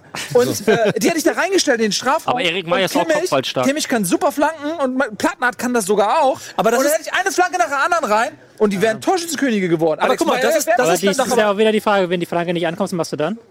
Ja, aber Moment, aber das, ich finde, das ist sogar. So lange bis eine jetzt kommt. Ja, aber glaubst du, jetzt mal- glaubst du wirklich, diese, du darfst sofort, diese Ja. tiefstehenden Mannschaften haben keine großen Endverteidiger, die auch kopfballstark sind? Ja, aber weißt du, was ich nämlich, glaube ich, das entscheidende Problem, also ich finde den Ansatz voll richtig. Überleg mal, der ganze Fußball, dieses Ticker-Tacker führt ja dazu, dass wir von einer falschen Neun reden, dass da vorne die Stürmer nur noch 1,60 groß sind, die äh, beigewandt sein soll, die tatsächliche Strafraumstürmer-Generation ausgestorben ist, weil dann spielt man die ganze Zeit außen rum. Wenn man das aber so macht, wie, wie Nils das sagt, dann stellst du zwei in die Mitte. Aber du brauchst ja- spielst dich ja trotzdem irgendwann bis an den 16er, weil die anderen da Du mauern. brauchst keine zwei, finde ich. Wenn du es dann wieder auch so machst, du sagst, wir machen nur Flanken, dann ist es auch wieder ausrechenbar für den Gegner. Aber Freunde, Freunde, Freunde, also ganz ehrlich, wir hatten ja Torchancen. Ich finde diese Argumente Ja. richtig, wenn man sagt, wir erarbeiten uns keine Torchancen. Ich weiß jetzt nicht genau, wie war es beim Spiel Spanien gegen Russland. Die hatten nicht so viele Torchancen, ne? Am Ende aber dann, ja. äh, da passt es schon eher. Aber wenn wir jetzt nochmal aufs deutsche Spiel zu sprechen kommen, sowohl im Spiel gegen Korea als auch in Mexiko und auch gegen Schweden, wir hatten die Torchancen. Also im Prinzip finde ich, kann man nicht davon Doch. sprechen. Und ich sag dir auch warum. Wenn du Manchester City Spiele schaust, ja. selbst wenn die eine Trefferquote von 0,5 Prozent haben, schießen die immer noch drei Tore, weil sie nicht drei Torchancen haben, sondern 23. Und das ist das Entscheidende. Cristiano Ronaldo hat genauso einen guten, ähm, wie heißt das, äh, so, genauso eine gute Trefferquote, was seine Torschüsse angeht, wie alle anderen auf gutem europäischen Niveau. 10, irgendwas, 11, irgendwas äh, Prozent seiner Torschüsse gehen ins Tor. Der ist Aber sogar warum- relativ niedrig noch. Ja. aber warum hat er dennoch mehr Tor... Meine Fresse! Dennoch mehr Torschüsse als alle anderen? Äh, alle, mehr Tore als alle anderen? Weil er halt dreimal so oft drauf schießt. Und wenn du es als deutsche Mannschaft schaffst, weil du jetzt die Deutschen angesprochen hast, dir entsprechend viele Torchancen zu erspielen, kannst du es dir tatsächlich auch mal erlauben, vielleicht mal äh, nur jeden vierten oder jeden fünften reinzumachen. Auch das wieder ist ein kleines Rädchen. Klar, wenn Hummels den gemacht hätte, dann hätte man gesagt, boah, die sind aber effektiv. Ist auch eine Form von Qualität. Hat dieses Mal aber nicht funktioniert. Die Effektivität war nicht auf der Seite der deutschen Mannschaft. Gut, lass uns ein bisschen, wir waren schon so lange bei Deutschland. Äh, Mal schauen, was äh, Spanien macht. Wenn die sich neu erfinden, können wir das ja wieder kopieren. Ne? Dann sind wir 2022 wieder äh, irgendwie Titelkandidat, ist doch super. Ähm, dann äh, lass uns noch mal ganz kurz über Brasilien reden. Die haben nämlich gerade gespielt. Etienne, deine Brasilianer äh, 2 zu 0 gegen Mexiko. Äh, sind nicht in die gleiche Falle äh, getappt wie Deutschland. Oder war die individuelle Qualität einfach deutlich höher bei Brasilien? Jedenfalls sind sie jetzt im Viertelfinale. Ja, war ein, war ein spannendes Spiel, war ähm, auch große Zeit lang, äh, lange Zeit lang relativ ausgeglichen. Am Ende musste Mexiko natürlich alles nach vorne werfen, hat dann durch Firmino ähm, das 2-0 kassiert. Bis dahin war es aber sehr eng. Ähm, auch Brasilien hat aber auch viele gute Chancen, die sie nicht gemacht haben. Und ähm, ich, es ist ein bisschen schade, muss ich ganz ehrlich sagen, weil ich meine, ich habe jetzt Brasilien gewürfelt, ich war aber im Herzen ganz ehrlich, ich, sag's wie es ist, ich war, ich war für Mexiko. Ähm, Was bist du für ein Fan? ja, es tut mir leid, ich war für Mexiko, aber okay, ne? ja, ist halt so, raus, trotz Carlos Salcedo. Ähm, nee, aber es ist ein bisschen schade für die, für die Mexikaner, aber Brasilien verdient weiter, haben gut gespielt. Ähm, was mich so ein bisschen stört äh, beim Brasilianern ist so, ist gerade wirklich, die, was Neymar da teilweise abzieht, am, am Rande des ähm, Platzes irgendwie. Ich finde, es hat er überhaupt nicht nötig. Das ist eigentlich das Schlimme an der ganzen Macht doch Geschichte. bei der nächsten Kino Plus. Mach doch was dazu. Eine Oscarverleihung für Neymar. ja. Ähm, also ich finde es halt Quatsch. Das hat er halt nicht nötig, weil er ein toller Spieler ist, weil er tollen Fußball spielen kann. Aber ähm, ja, so ist das halt. Also ich glaube, trotzdem ist Brasilianien für mich Brasilianien.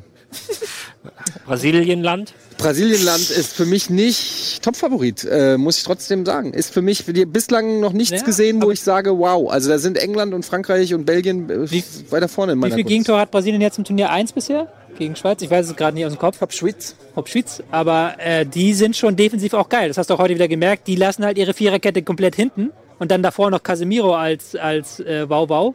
Und die stehen halt defensiv ganz gut da. Halt da die vorne- lassen sich nicht so auskontern. Mexiko hatte Konter, die sich schlecht abgeschlossen haben, aber auch, die sind nicht selten in wirklich gute Schusspositionen gekommen. Und sie haben auch weil die so vorne- blöd waren, den Ball zu passen. Ja, so. und sie haben vorne Spieler wie Neymar, wie äh, Coutinho. Ja. Ähm, äh, Marcelo ist jetzt verletzt, aber grundsätzlich auch, die halt so stark auch mal eins gegen eins und auch mal zwei Leute stehen lassen können, dass sie auch irgendwie äh, ja, für Unordnung einfach auch sa saugen können beim Gegner, weil dann irgendjemand rausrücken muss, um den zu stoppen, weil der zwei ausgetanzt hat. Dann ergeben sich vielleicht auch Lücken.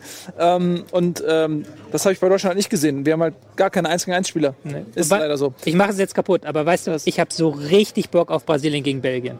Ja, ich habe Bock Ich auf hab Brasilien so gegen Belgien. richtig, und danach richtig wahrscheinlich Bock Belgien oder Belgien gegen Frank äh, Belgien oder Brasilien gegen Frankreich. Wahrscheinlich fliegt jetzt Belgien in zwei Stunden raus und morgen Ja. Mutter Biodi, haha, Tobi, Es wird Idiot. schwer. Ähm, die Japaner haben Makoto Hasebe. Ja, Mann. Ähm, Äh, sie haben was denn? Was denn? Sie haben Sakai. Und sie haben Sakai. Ja, Mann. Also das wird schwer. Und, vor, allem, und, vor allem den guten Sakai. Das ist der und Osaka, und Osaka, wie heißt er? Trikot. Osaki oder Osako?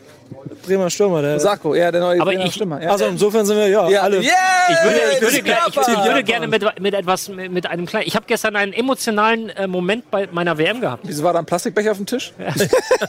Nein, gestern beim Spiel Dänemark, tatsächlich. Ich habe mir das Spiel Peter wirklich Schmeichel. relativ sehr, ja, sehr neutral angeschaut. Äh, Ich muss sagen, ich habe Peter Schmeichel als Fußballer, als Torwart einfach äh, fast schon vergöttert. Also er war ja überragender Ja. Keeper.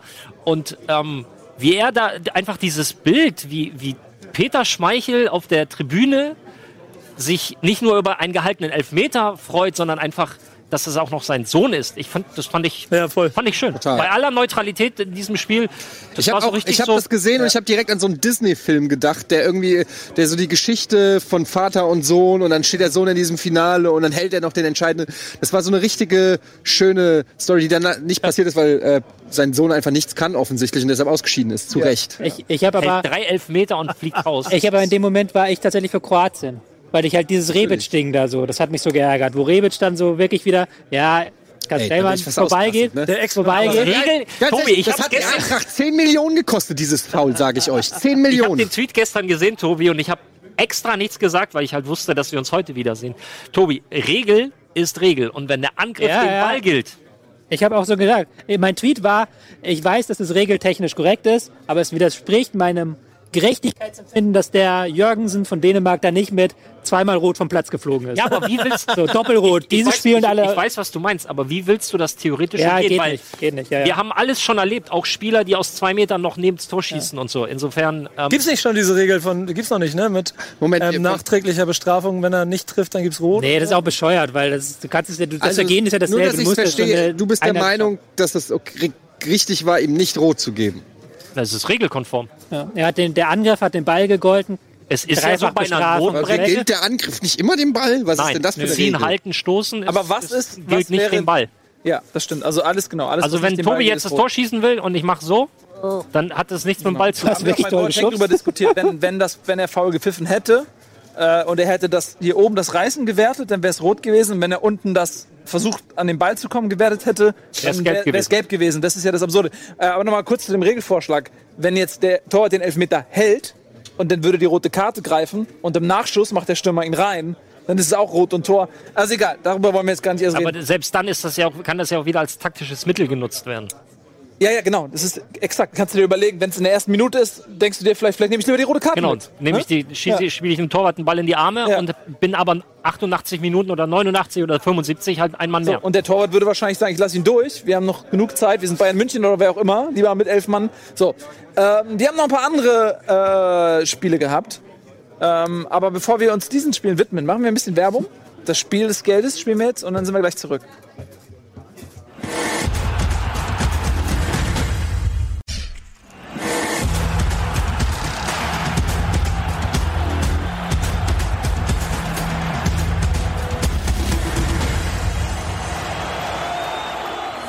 Njam, njam, njam, njam, njam.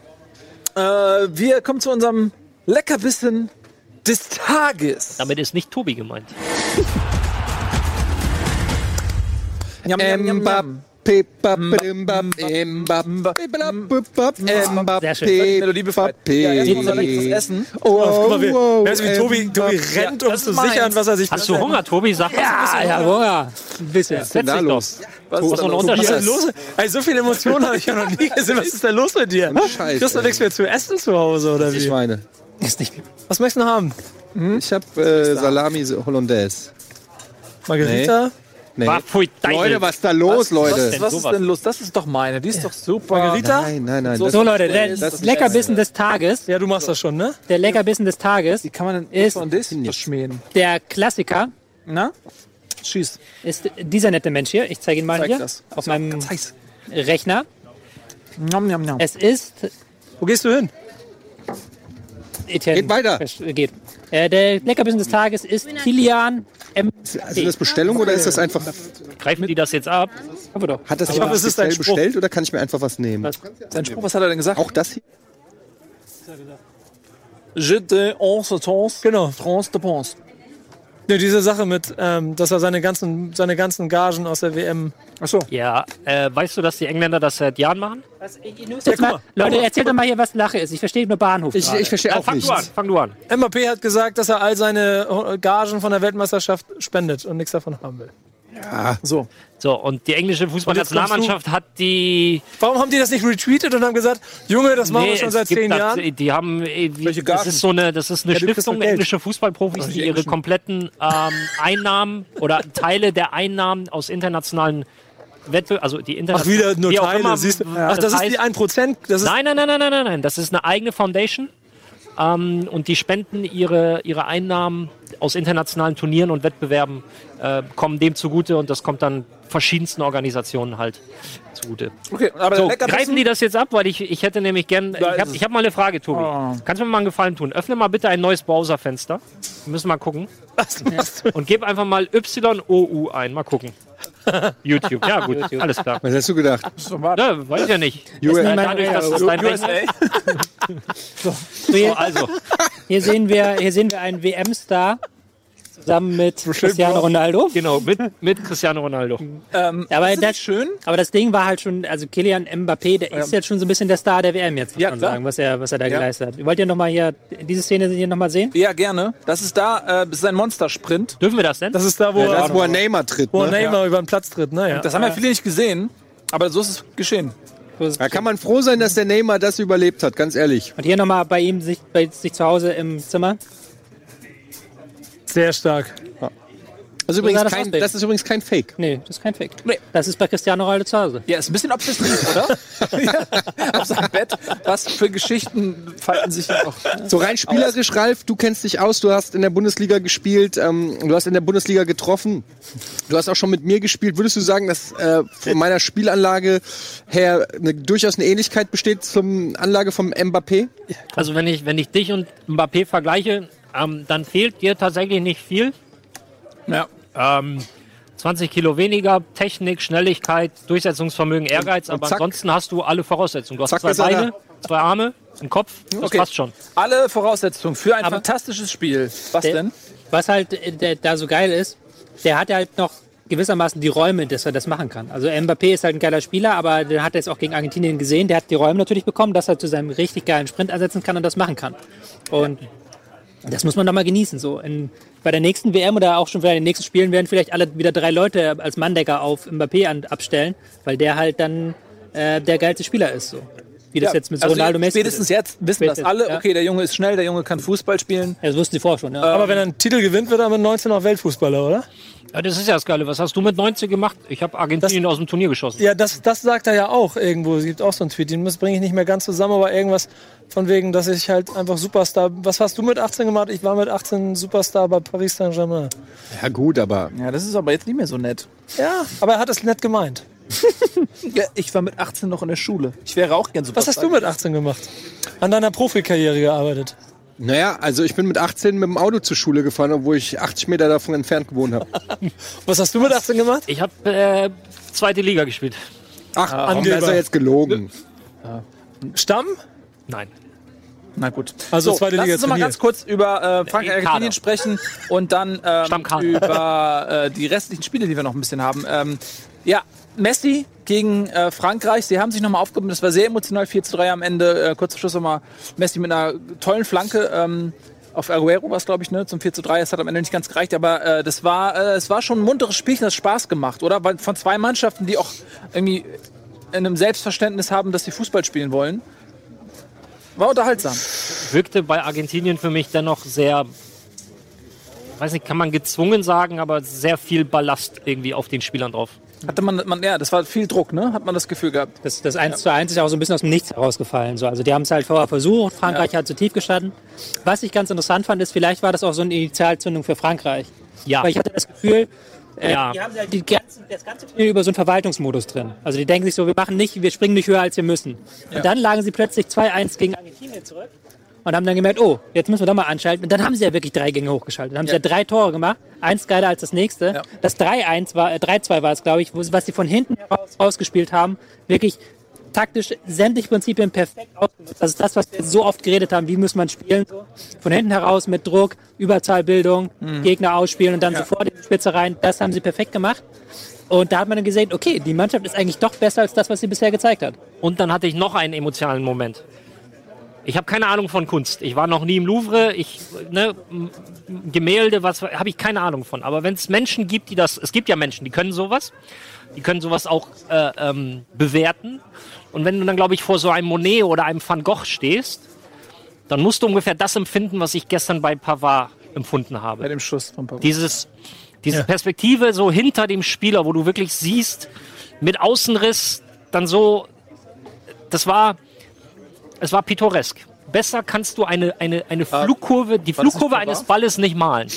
Das hatte ich Bitte? beim, Du hast, ich war nur ein Gag, weil du behauptest, das ist das äh, François Pittoresque. Das, Ach so. In meinen Augen war das Pavard, der das Tor gemacht hat. François Pavard. Ja, Ja. das war Pavard. Nein, das war, hatte ich also, bei- nein, das war einfach, also das ist, ist das hatte ich aber auch bei Cavani und 2-1. Der so schön fällt. ja, natürlich, das auch so, aber ich keine mein, ich Frage, will, aber, aber ich will das, das, genau. Ding von Pavard war einfach, das Ja, Ding ist ja von gut. Pavard, gut. Komm mir nicht so an. Das war schön. Das war hast ja recht, ich sehr, sehr, Jetzt sehr, lass, sehr mich, jetzt lass mich auch mal emotional Ey, ich freu mich, schwärmen. wenn Das, du da, emotional das, bist. da ist, da ist so mein gezeigt hast. einfach, einfach, das ist so aufgegangen. Ich wollte, ich wollte dieses Gift, das ich im Internet, ich wollte das, Hast du es angeheftet an deine, an deine nein, ich wollte es einfach lieb halten. Dieses Tor war schön. Es wird irgendwann Kleidung geben, äh, die filmische Szenen darstellen können. Und dann wirst du das im Loop laufen lassen können. Das nächste Mal im Jahr 2000. Cooles T-Shirt 60. übrigens. Ja, herzlichen Glückwunsch. Ähm, so, dann haben wir noch ein paar andere Spiele. Äh, zum Beispiel Uruguay und Kroatien. Beide im Viertelfinale. Kroatien hat sich ähm, ja, im Elfmeterschießen erst gegen Dänemark äh, durchgesetzt. Die waren ja für viele nach dem 13 gegen Argentinien schon fast ein bisschen mehr als Geheimfavorit. Ähm, und äh, Uruguay hat äh, den Europameister ausgeschaltet in Person von Cavani, der jetzt vielleicht verletzt ist. Weiß da jemand eigentlich was? Wie schwer ist der Nein, verletzt? das bedeutet übrigens, dass kein Kontinentalmeister mehr im Turnier ist. ja, Also alle weg, alle, weg. raus. Ja, Ja. Ich meine, äh, hier äh, Chile hatte sich ja eh nicht qualifiziert. Ne? Wer war Afrikameister? Ägypten? Ne, wer war Afrikameister? Ich weiß es gar nicht mehr. Ich weiß nicht. Australien war Asienmeister. Australien, äh, ja, gut. Random Kurz Fact. bestritten Gabun. Ja. Gabun. Gabun war Afrika. Ach ja, warte mal, da war doch was. Da habe ich doch noch mal was gelesen in der Elf Freunde. Egal. Ähm, so. Nee, Kamerun. Kamerun. Das war in Gabun. was gelesen in der Elf Kamerun. Da wusste ich doch. Dasselbe. Fängt, hört auch mit Un auf. Un, Kim Jong-un, Beides in Afrika. alles genau. So, Australien. so, lass uns mal ein bisschen noch mal in die, in die äh, Ferne schweifen. Heute Abend ist ja noch ähm, Japan. Ne? Spielen heute auch noch. Wer im rechten Bracket ist für euch so jetzt Favorit? Welches ist das Rechte? Mit Äh, AfD, äh, mit- kommt, AfD kommt stark, aber ich sehe die CSU äh, immer Hängt besser. davon ab, ob Stoiber Also ich meine, wir, oder nicht. wir haben jetzt ja das Bracket B und das Bracket A. Das Bracket A, das sind die ganzen Weltklasse-Mannschaften und Bracket B, da haben wir England, äh, Kroatien ähm, und dann aber auch Japan, äh, Schweden, Schweden, Schweiz, solche, solche. Finale, Finale England-Frankreich. Ich halte das für sehr realistisch, ehrlich Ja. gesagt. Wie, was ist dein Finaltipp? England-Frankreich. Meinst du, die setzen sich gegen Brasilien durch? Ja. Ist nicht unmöglich. Also ich bin, Ja, ich hab auch gesagt, was Brasilien wird angeht, bin ich, bin ich bei Mal. Eddie. Das äh, ist nicht schön, was Neymar da veranstaltet ohne Ball, aber mit Ball ist das schon große Kunst.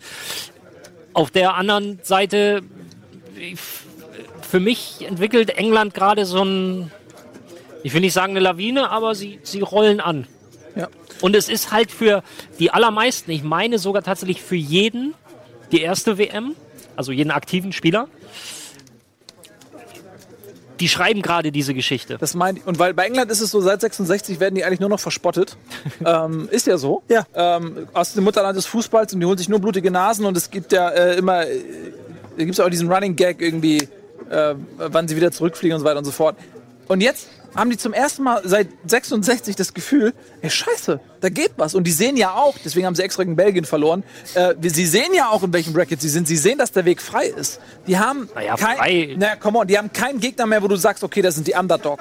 Die werden in jedem Spiel auf Augenhöhe sein. Aber das schreit alles nach dem 1-0 von Kolumbien Ja. im Achtelfinale. Ja, natürlich ist das möglich, weil Kolumbien auch kein Fallobst ist. Aber Ja. ich meine nur, dass das England habe ich voll auf der Rechnung. Ja, ich wäre auch, also ich würde denen das sogar irgendwie gönnen. Ich würde gerade, weil die für mich so, eine, so, eine, so, so dieses Feuer ausstrahlen, was ich, ähm, wie gesagt, bei der deutschen Mannschaft 2014 hatte, über Spanien 2010. Sie hätten es einfach mal verdient, zumindest weit halt, zu kommen. finde es halt geil, dass du einen Knipser wie Wadi komplett auf der Bank, also nicht komplett versauern, aber erstmal auf der Bank lassen kannst und äh, dir vorne einen Stürmer leistest, der nicht mitspielt. Der halt Ja, Tore schießt. Tore aber, ja. Ja, genau. Ja, aber stell dir mal da vor, sollte was- Deutschland vielleicht mal drüber nachdenken, dass man einen Stürmer mitnimmt, der Tore schießt. ähm, Und jetzt stell dir mal vor, die werden Weltmeister, was dann auf der Insel los ist. ja, weißt du was? Mich erinnern die an Deutschland äh, 2010 so ein Ja. bisschen. Ne? Also Ja. frisch, irgendwie eine, eine klare Spielidee, irgendwie jung, viele Talente. Die, die erinnern mich an mich 1994. auf dem Weg Wo zur hast du da gespielt? Da war ich frisch ähm, und motiviert. Ja, bei welchem Verein? Diversen. Ja, In einem Jahr. Tischtennis oder Gut. Ähm, dann haben wir, da- also, lass uns mal kurz einigen. Wer ist Favorit auf, vom rechten Bracket? So, einmal Reihe um. ich weiß nicht, wer alles im rechten Bracket ist. ja, so ich dachte gerade. Irgendwie England ist da, Kolumbien, Das Ding, ja, okay. Japan, England. England, Kolumbien, Kroatien. Japan, Kroatien, all the way. Kroatien. Croatia. Okay, ich sag, England geht jetzt. Er muss aber jetzt mal ausführen, Kroatien. Ich finde, ja. ja, stimmt, dann führ's halt aus. Ähm, na, ich bin Fan von dem äh, Powerfußball, den die spielen. Die sind auch bis an die zehn äh, Spitzen ähm, sind die motiviert, wenn man sich so anguckt, die Bilder, die gestern nach äh, dem Sieg ähm, so durch die Welt gegeistert sind und so. Ich, ich würde es den Kroaten gönnen. Und In natürlich, ähm, mein Mann Ante Rebic wird's machen. Ey. Ich bin ja, der noch amtierende Frankfurter Pokalsieger Ante Rebic. Meine, meine Daumen sind gedrückt. Schließen wir so ein Russland-Griechenland-Szenario wie 2004 aus? Nee, wir schließen gar nicht so aus. Das ist tatsächlich so möglich in, bei dieser WM, wo die diesen Teams Setz waren. dich, quatsch Griechenland nicht, ist nicht mehr quatsch dabei. nicht, setz dich fest. Kroatien. Ich verstehe eure Tipps, aber Sie sind schiebe scheiße. ein bisschen Sympathie lasse ein bisschen Sympathie mit einfließen und sage England. Team England, sehr gut. Und du? Ja, doch auch schon. England Ja, gesagt. Ja, 3 zu 2. Und England fliegt gegen Kolumbien. Wahrscheinlich Also, fliegt was war's England England? morgen raus. Ist doch egal.